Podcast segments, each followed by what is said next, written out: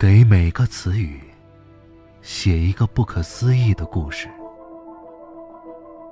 Nuff 词典由 Mr. Nuff 不停的书写，然后擦掉。这是一本没有开头，也没有结局的书。你不在他的世界里，他也不在你的世界里。相隔十二星座。我是静波，今天跟大家分享 Mr. Nuff 为十二星座写的故事。天平座，上海，淮海路一零一二号，上午十点，四爷起了床，裸着身子从七十六层楼向下看。街道上的行人如蚂蚁一般小，淮海路呈倒三角形消失在视野里。他喜欢这样晴朗寒冷的天气。走在马路上的人裹紧大衣，而他的房间里保持着恒温二十八点七度。阳光射在他瘦弱的胸前，像是一轮月亮。早餐在窗前的餐桌上，五块完全相同的削了皮的苹果，共六十克；五十克面包，四十毫升脱脂牛奶，二十克培根煎到八分熟，一个单面煎鸡蛋，蛋黄嫩一点会破，老一点会凝，十五克甘蓝，八克奶酪，一壶五十八度的咖啡，不加奶，不加糖。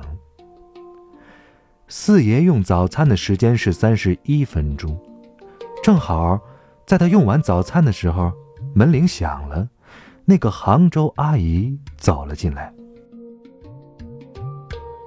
杭州阿姨的名字叫香莲，四十岁出头，她穿着旗袍，冬天出门的时候会在外面罩上一件很古典的大衣，但仍可以看到旗袍的领子。每一件旗袍都是不同的花布，款式倒是变化不大，但从来没有重复过。香莲收拾好餐具，退了出去。四爷记得从来没跟他说过话。射手座。淮海路一零一二号大楼的保安队长柳一鸣有一个特殊的癖好，他喜欢收集杯子。他的办公室里堆满了各式各样的杯子，有些还没有拆封。但是柳一鸣从来不用杯子喝水，他喜欢听杯子在深夜的时候发出的声音。除了他，没有人听到杯子会发出声音。刘一鸣每天早上四点十分起床。他坐在床头边上，看着外面漆黑的街道，耳朵里听见杯子的声音和万物的声音。他听见七十六楼上四爷在说着梦话，也听见杭州阿姨香莲温柔的呼吸声。刘一鸣知道香莲也喜欢收藏，他。喜欢收藏旗袍。刘一鸣在香莲从七十六楼下来的时候，等在电梯口。香莲并不认识刘一鸣，在这幢大楼当中，只认识四爷一个人。四爷早餐的餐具被密封在一个纸盒里，餐具和纸盒都是一次性的，他只要放到大楼门口就可以了。这个穿西装的男人每天都会在电梯口碰到香莲，感觉到了某种暗示。香莲用眼角扫视着柳一鸣。他三十五岁，身高一米八四，体重六十八公斤，在他衣服下面的左臂上刻着一只蝎子。柳一鸣感觉到了香莲在扫视自己，他挺直了身子。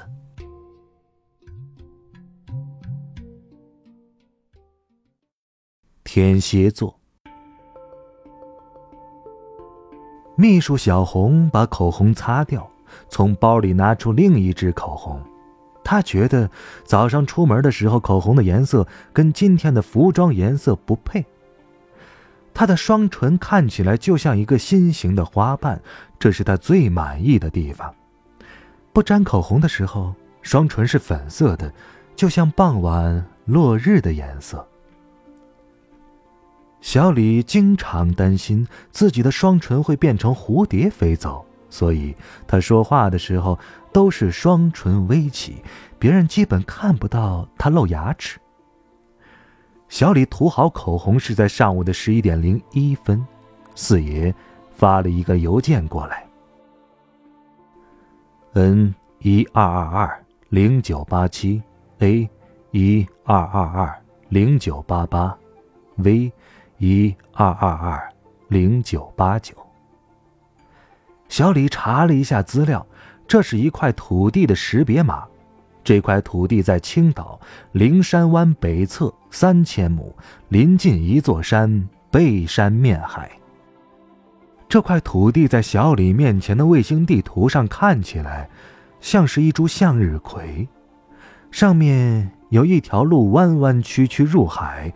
是向日葵的茎，而那座山就是昂首的花盘。这儿曾经发生过一场海战，有一个将军阵亡，然后他的妻子带着一儿一女逃往南方。小李把资料整理了一下，填入文件夹。小李从来没见过四爷，其实。也没有其他人见过秘书小李，他的办公室只有他一个人，四面无墙，一片雪白。双子座，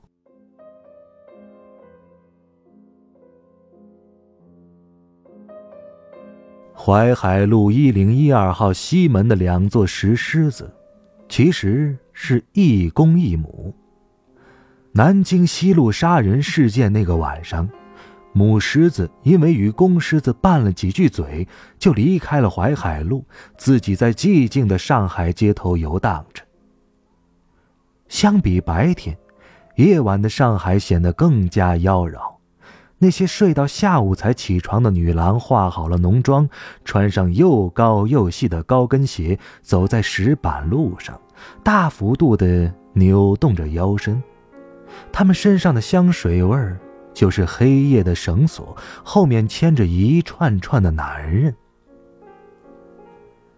母狮子可以识别一百九十八种香水的味道，这，并不是因为一百九十八种香水，而是香水在一百九十八种女人身上所散发出来的不同的味香。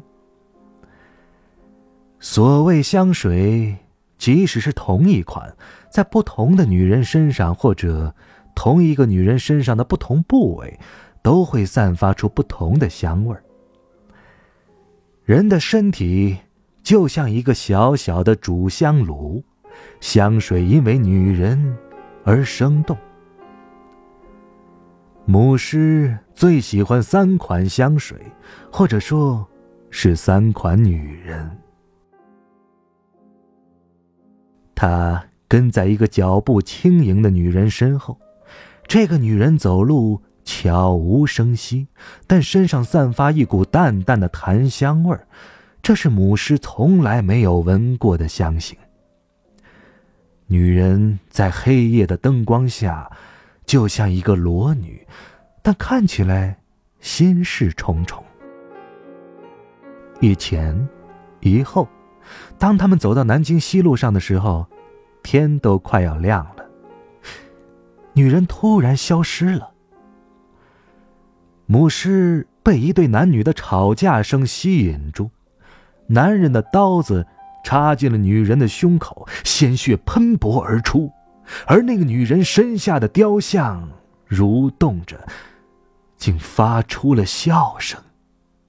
受惊的母狮狂奔回淮海路一零一二号门口，扑到公狮的怀里，抽泣起来。公狮子趁母狮子走开的时候，喝了几杯酒，脸色有些发红。他拍拍母狮粗壮的脖颈，吻了吻它柔顺的毛，轻轻地说：“乖，不哭。”四爷不喜欢喝酒的公狮子。巨蟹座。四爷的厨师姓温，温大厨的拿手菜是做鱼，但四爷不吃鱼。温氏的祖辈都是厨师，祖上曾经出过一名将军，但家谱里没有详细记载。温大厨从小就跟在四爷身边，他的厨艺是天生的。四爷不吃鱼，温大厨做鱼就是为了练艺。温大厨可以把一条鱼做出九九八十一种花样，而每一种花样的口味又能分三种。他每天做好四爷的饭菜，就会做一条鱼。温大厨在做鱼的时候，就会把鱼头留活，也就是鱼做好了，把鱼头拼在盘子里的时候，鱼头还可以动。鱼唇会一张一合的。这盘鱼，温大厨会自己品尝一口，然后他就在温氏菜谱当中记录着做鱼的每一道细节。八十一种花样，三种口味他会不断的重复，精益求精。在温大厨五十八岁那年，他切鱼的功夫已经达到了可以盲切，而每一片鱼肉的分量都是相等的，并且他切出来的鱼片是绝对不会夹杂鱼刺儿的。厨房是个禁地，四爷也没有进去过，其他人更没有。送菜阿姨香莲每次接菜的时候。都是通过三道窗口的传菜才能接到菜，这三道窗口的设置是为了检验菜品的质量和重量。四爷每顿餐食的标准是固定的。香莲只有一次看到了温大厨的手，那天温大厨用错了盘子，在最后一道窗口的时候，他冲了过来截住了出菜。温大厨的左手和右手，都只有两根手指。双鱼座，四爷喜欢下棋，他的棋友只有一个，两个人通过视频远程下棋，棋风相近。午后，四爷小憩醒来。就会捧上一壶茶，到七十七层天台的阳光房里。棋盘已经摆好，棋子是用黑海产的鲨鱼骨做成的。阳光房里摆满了植物，还有一个巨大的鱼缸，养着三十条食人鱼。棋盘的对面是一个屏幕，屏幕上也会显示一副棋盘。对方用的棋子跟四爷用的是一样的。与对方通过猜棋决定谁是先手，猜棋一般都是四爷胜，执黑先。四爷抿一口茶，右手拇指与中指捏着一粒棋子，轻轻的点在天元，对手应在右下目外。四爷黑三站左上目外，白四应右上目外。四爷黑五举在手上，迅速应了一手下边。这个开局，四爷与对手用了十八年，前一百一十六手棋，十八年没有变化，所以每一盘棋都是平局。四爷知道。对手就是自己。一六七零年的另一个自己。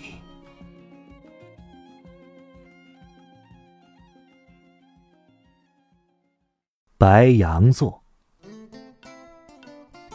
淮海路一零一二号二层五零九八 A 号店铺是一家巧克力店。店铺老板李莎曾经是个空姐，她飞遍全球，也吃遍了全世界各地的巧克力，然后身材发福，变成了一个身高一百七十厘米、体重一百七十斤的胖子。但是。李莎还是爱高跟鞋。她走在二楼的时候，一楼楼下所有人都能听到她的高跟鞋笃笃的戳在楼板上的声音。李莎爽朗的笑声能够传得很远。保安队长柳一鸣提醒了他好几次，让他不要制造噪音。李莎指着柳一鸣的鼻子骂：“哼，我的笑是噪音吗？”我哭给你听，要不要啊？丽莎准备要张嘴的时候，柳一鸣落荒而逃了。丽莎的巧克力店名字叫白羊座。白羊座巧克力是现场制作，每一块巧克力都可以按照客人的要求制成随心所欲的形状。可可豆均来自墨西哥。是由李莎一个朋友采购的。吃过白羊座巧克力的人都不会再吃任何其他的巧克力，原因第一是其他品牌化工业生产，包括号称手工生产的现代制作的巧克力，其中所含的可可豆都是人工种植的，并且添加了大量的奶粉和颜料。原因之二是，白羊座巧克力吃过之后。口腔里会有一种万马奔腾的感觉。有人试图测试白羊座巧克力是否含有毒品成分，但一无所获。那只是普通的、真实的可可豆啊！只有李莎自己知道，白羊座巧克力的可可豆来自墨西哥阿斯蒂卡王朝，他的朋友是皇帝孟特茹的。宠妃，水瓶座。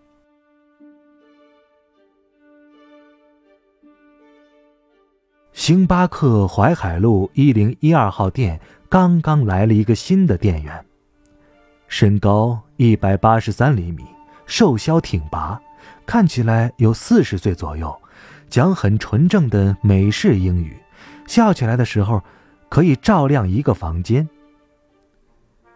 胡教授每天下午三点十分准时来到星巴克，他一般先在靠近窗子的地方坐下，把包和衣服都放好了，然后走到柜台前。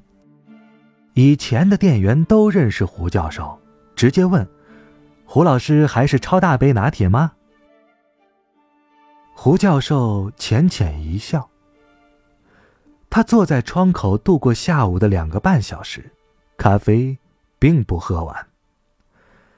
他并不喜欢星巴克咖啡的摩登口味但他很喜欢星巴克装出来的亲近感，就像他不喜欢自己的儿媳妇儿，但是他喜欢他每天中午过来吃午饭，坐公交车过来。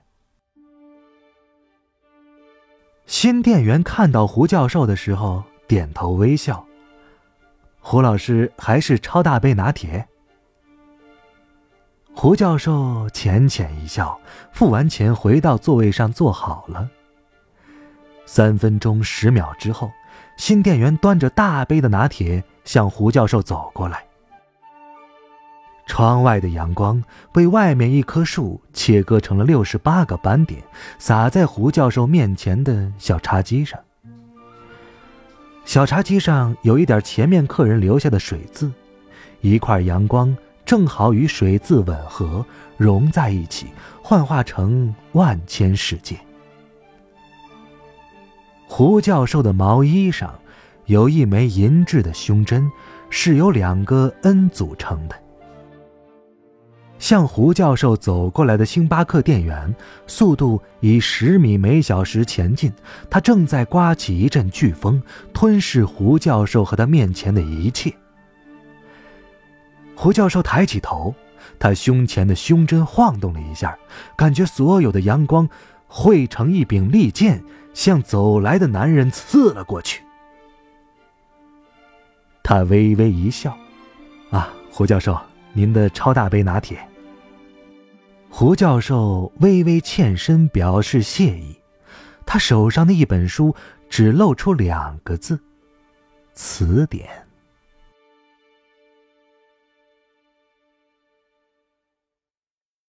摩羯座。淮海路一零一二号一楼至八楼是商场，九楼整层是电影院。在靠西的这一侧，一楼至八楼是一面巨大无遮的玻璃幕墙，从早到晚，这面幕墙都在滚动播放着各种画面、广告、政府告示、风景。每个整点时，都会有三十秒静止在一幅油画上。插画大师 Ju Chen 只画过两幅油画，淮海路一零一二号这一幅是其中之一，另外一幅他从未示人。这幅油画其实只是一个女子的肖像画，女子在画中。像是中世纪欧洲的挤奶女工，又像是现代社会里的一个时尚女士，因为她没有着装，而是一个裸女。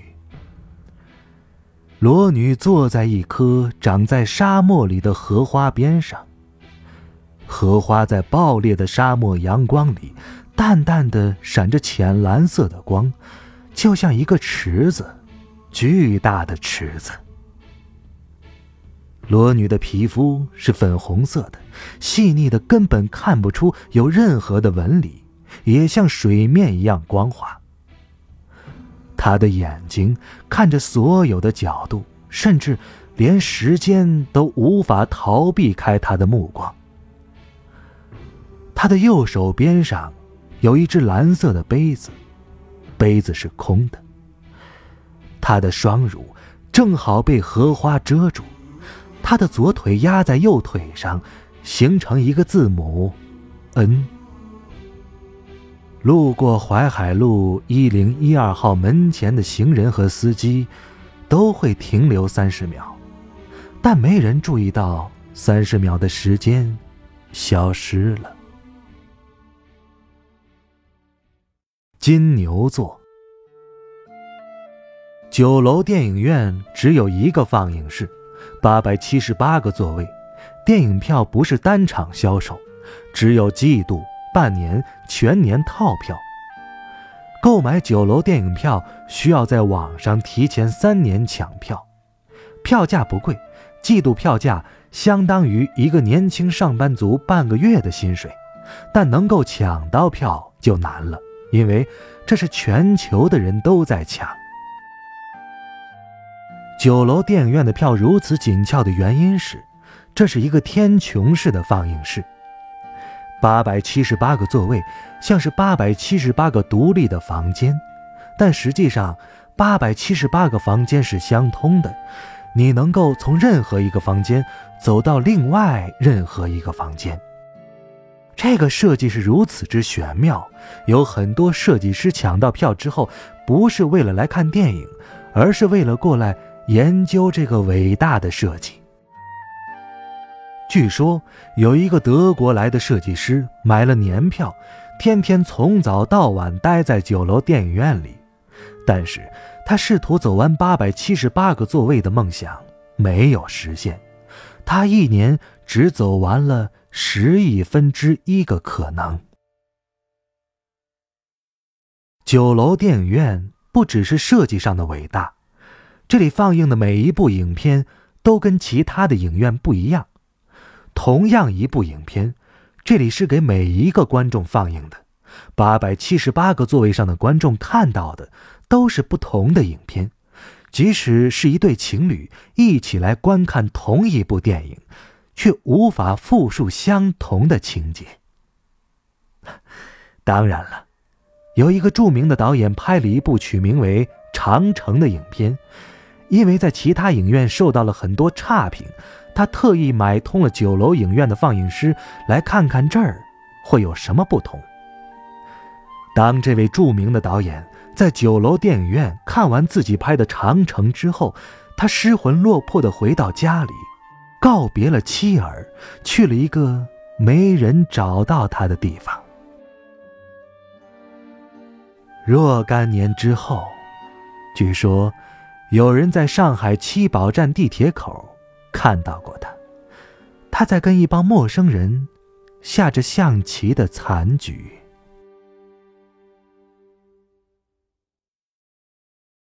狮子座，每年十一月十七日是淮海路一零一二号的一个节日，被称为一零一二节。一零一二节是一个跟年轻恋人相关的节日。这一天，世界各地的恋人们都会登录淮海路一零一二号的官方网站。这个网站上会提供一个给恋人们的。裸眼 VR 代码，凭着这个代码，恋人们会进入一个全新的世界。获取一零一二节代码的方式很简单，一对恋人脸贴脸的一个即时视频。拿到代码之后，恋人们必须手牵手坐在一起，共同迎接一个全新世界的到来。关于这个全新的世界，有很多传说。像远古时代的神话一样玄幻，但没有人能够真实记录。一零一二节，全新世界，是一个来自两颗心灵的投影。这个投影无法储存，也无法记忆。当你从那个世界回来的时候，就只有一片空白了。所有关于一零一二节流传的说法。其实都是假的。那些参加一零一二节回来的人，第二天什么也不记得，也没有任何变化，仿佛没有参加过这样一个节日一样。但是，一零一二节仍旧成了一个全世界恋人们向往的节日。这一天，所有的恋人们都会拍一张脸贴脸的照片。不过，有一个意外，参加二零一六年一零一二节的一个女孩，留在了那个全新的世界。但是，没人知道这个意外。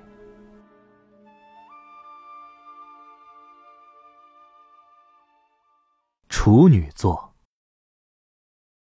这只猫是蓝色的皮毛，它出生之后被当成怪胎遗弃，白天。没有人可以看见它，四爷给它取名叫做皇帝。皇帝白天在七十六层四爷的房间里静卧着，他团成一个球状，像一个蓝色的宝石，一动不动。四爷有时会把他托在手上，看着他纯蓝透明的躯体。到了晚上，皇帝出行。蓝色的皇帝在夜晚的灯光下舒展开来，他的眼睛是银色的，射出去两道锋利的光，然后他会直立行走，每一层楼他都走过。他打开秘书小李的办公室，一片雪白，在夜晚也是如此。小李所有的秘密都在空中漂浮着。皇帝会给他进行清理，他舔着这个雪白无垠的房间，让它重回雪白。皇帝也会藏在一只杯子里，发出奇怪的声音，然后他看着柳一鸣脸上的表情，在黑夜里像寒风一样变换。柳一鸣抱着一只杯子睡去的样子。特别像一个女人。皇帝曾经跟踪着香莲，试图找到她的去处，但香莲走出淮海路一零一二号大楼之后，就会融入路上的每一个人的身影里。她像每一个女人，但她又不是他们当中的任何一个。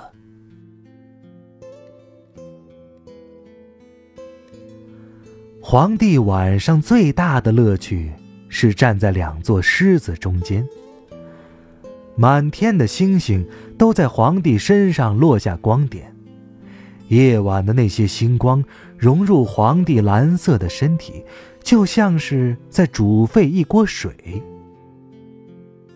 皇帝没有心情，他没有感觉到快乐或者不快乐，他只是整个星光的汇合体。在星巴克店员走到离胡教授身边只有一米的时候，他看清了胡教授手中的书翻开的那一页，一只蓝色的猫，叫皇帝。